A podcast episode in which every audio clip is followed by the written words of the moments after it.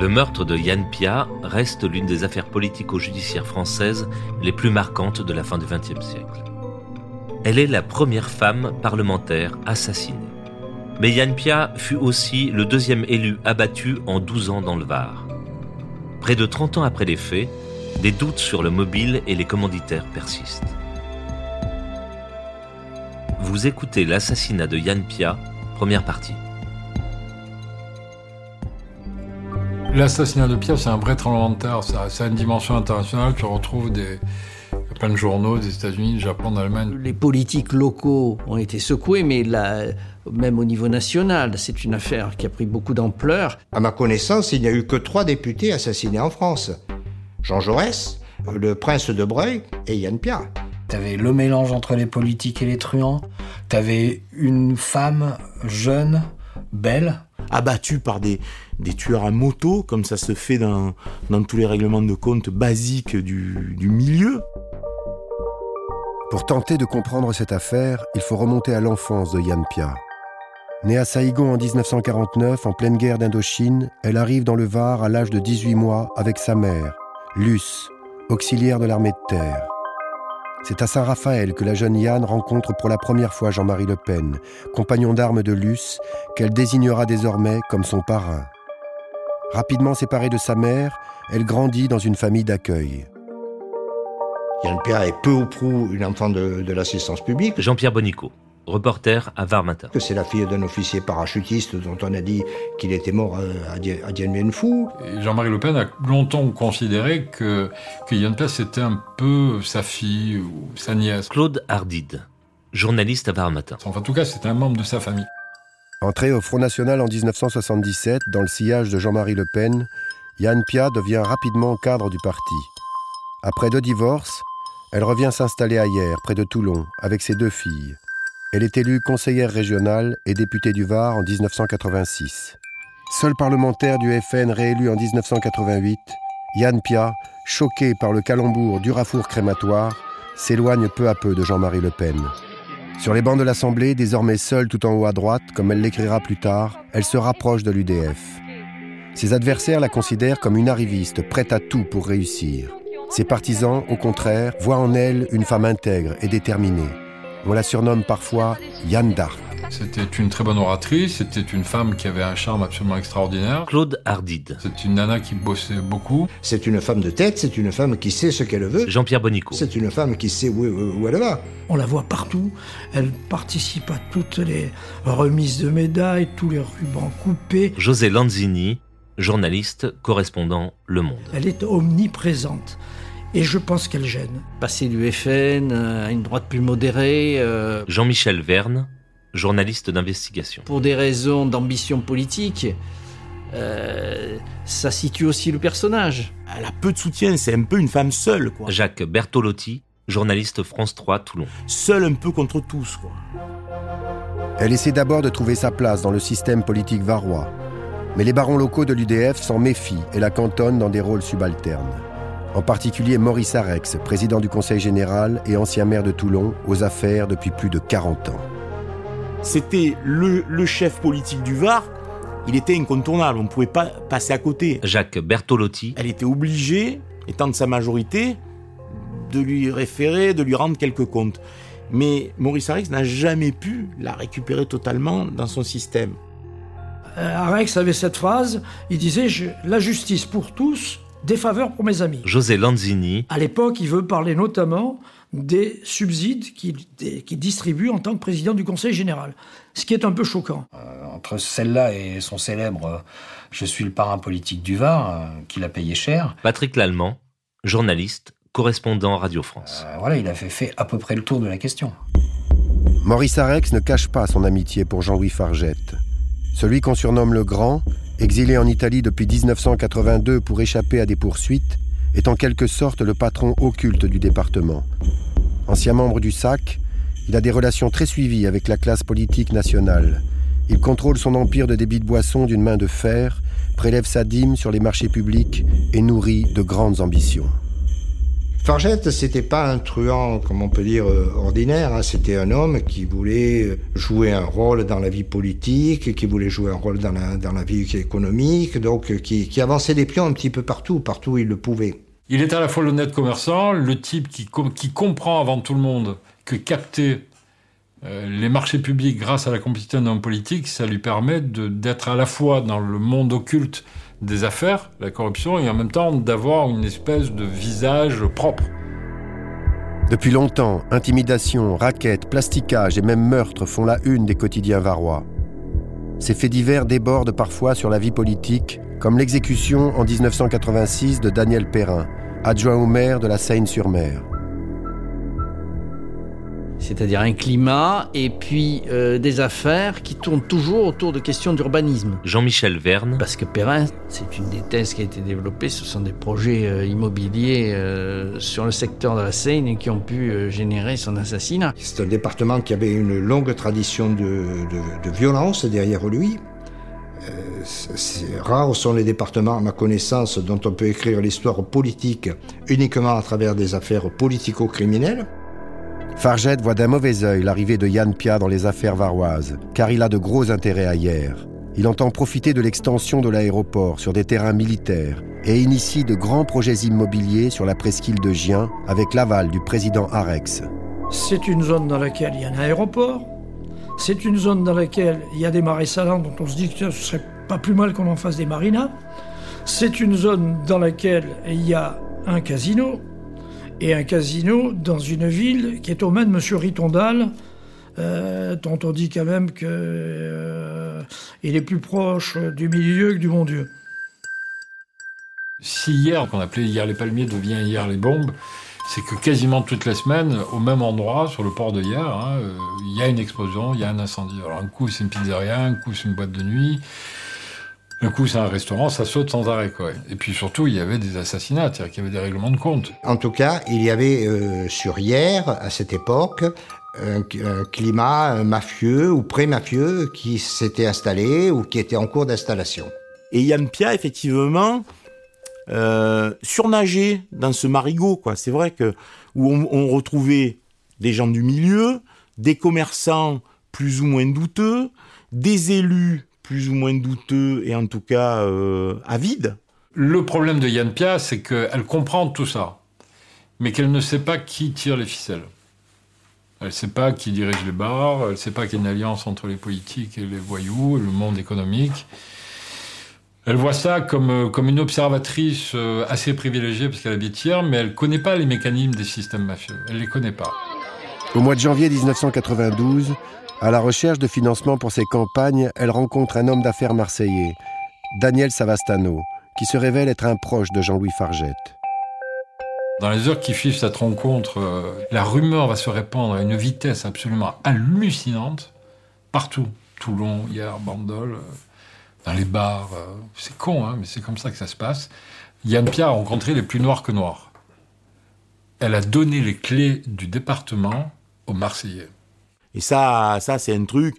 Oula, tu roules pour les Marseillais là-bas euh, sur hier, là, c'est pas bon du tout ça. Voilà. Donc c'est vrai que quand on apprend ça, on se dit, elle est tombée dans un piège. Mais elle est tombée dans un piège en même temps parce que. Et c'est là où elle n'était pas tout à fait innocente non plus, qu'elle avait un vrai besoin d'argent. Je pense qu'elle, elle, à un certain moment, a pu se retrouver, comme on dit, euh, borderline. Se sentant probablement en danger, elle rédige une lettre qu'elle dépose en lieu sûr, à n'ouvrir qu'en cas de mort suspecte. Dans les mois qui suivent, elle s'engage résolument contre la corruption et intègre à l'Assemblée la commission d'enquête sur les tentatives de pénétration de la mafia en France. Mais c'est quelqu'un qui, qui veut être maire de hier et qui veut marquer une forme de changement. Parce qu'elle est quand même, ça il faut lui rendre, un peu excédée par tout ce qui se passe politiquement sur le Var à cette époque et depuis quelques années, c'est-à-dire cette porosité entre le milieu politique local et la mafia locale. Ici, dans le département du Var, euh, quand ils aperçoivent qu'elle a intégré la commission anti-mafia et qu'elle va leur donner des leçons de gestion, d'honnêteté, euh, d'antidélinquance, les mecs deviennent fous. Fous. Écartée des élections régionales, ce n'est qu'en menaçant de créer une liste dissidente qu'elle obtient l'investiture pour les législatives de 1993, au détriment de Joseph Cercia, le candidat local de l'UDF, vice-président du Conseil général. Maurice Arex et François Léotard, le puissant député maire de Fréjus, ne cachent pas leur soutien à Cercia qui maintient sa candidature. Celui-ci a pris comme directeur de campagne Guy Fargette, le propre frère du boss, toujours exilé en Italie. Joseph Cercia, désormais principal adversaire de Yann Pia, lui livre une bataille sans merci. La campagne de 93 n'a pas été un long fleuve tranquille. Sous l'influence de son directeur de campagne, Dominique Vescovalli, euh, qui était très proche du RPR, Yann Pia s'est lancé dans une dénonciation tous azimuts de la mafia locale. Vescovalli, euh, proche de, Charles Pasqua, euh, on dit qu'il a fait partie du SAC, le service d'action civique. C'est fou, mais Vescovalli se servait de Yann Pia pour flinguer euh, et le système, le. Elle va être harcelée au téléphone, euh, dans la rue, il y a des gens, euh, des voyous qui sont proches de Fargette, qui vont l'insulter sur les marchés, etc. Une grenade explose devant sa, sa permanence, ça c'était dans le courant de la campagne, lettres de menaces, coups de fil, meeting chahuté. Le point d'orgue est atteint le 16 mars 1993, à hier, lors d'un meeting à l'espace 3000, quand elle reçoit la visite de Gros Bras qui la menace ouvertement et la brutalise. C'est l'équipe de Farjat qui monte le coup. L'opération qui consiste à envoyer des gars et tous les proches de, Paul Grimaldi et Jean-Louis Fargette pour, semer la panique dans les rangs de, des spectateurs à l'espace 3000, c'est Fargette. Le lendemain de ce meeting mouvementé, Jean-Louis Fargette est assassiné en Italie de cinq balles de gros calibre. Qui gênait-il? Était-il devenu trop gourmand? Le retour de Jean-Louis aurait fatalement euh, remis en cause les équilibres qui s'étaient, qui s'étaient installés après son départ euh, précipité de Toulon. Et son retour était imminent. Les obsèques de Jean-Louis Fargette révèlent le prestige qu'il avait dans le milieu et même auprès d'une partie de la population. Dans un hommage unanime, 2000 personnes se pressent dans le cortège et dans l'église de la Valette, son village natal.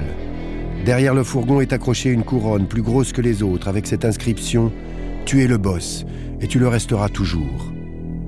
Très vite, une rumeur va accuser Yann Pia d'être à l'origine de la mort de Jean-Louis Fargette, avec l'aide du milieu marseillais c'est Yann Pierre qui a fait tuer Jean-Louis Fargette. Ça se répand à une vitesse foudroyante. Est-ce qu'on a tué Fargette le lendemain du meeting perturbé de, Yann Pia pour lui faire porter le, chapeau? Ou en espérant, en espérant brouiller un peu les cartes, pourquoi pas hein? C'est dans cette ambiance délétère que Yann Pia est réélu député UDF du Var en 1993. Elle se déclare aussitôt candidate pour les prochaines municipales à hier. À cette annonce, Vescovalli, qui briguait la mairie pour le RPR, la laisse tomber. Dans les mois qui suivent, Yann Pia prend plusieurs rendez-vous avec l'administration à Paris pour dénoncer les énormes dépassements de budget du projet d'agrandissement de l'aéroport de Hier. Il avait pigé qu'il allait avoir euh, des sommes prélevées sur, euh, sur le montant des travaux pour encore une fois alimenter les caisses des partis politiques ou des voyous. C'est-à-dire qu'elle connaissait énormément d'éléments sur le financement occulte des partis politiques.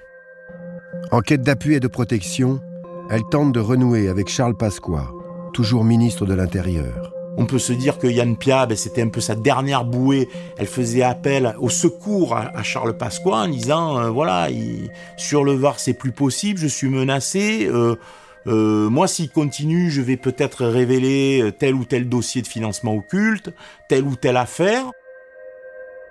Et là, elle comprend qu'en fait, euh, Pasqua ne veut pas la recevoir.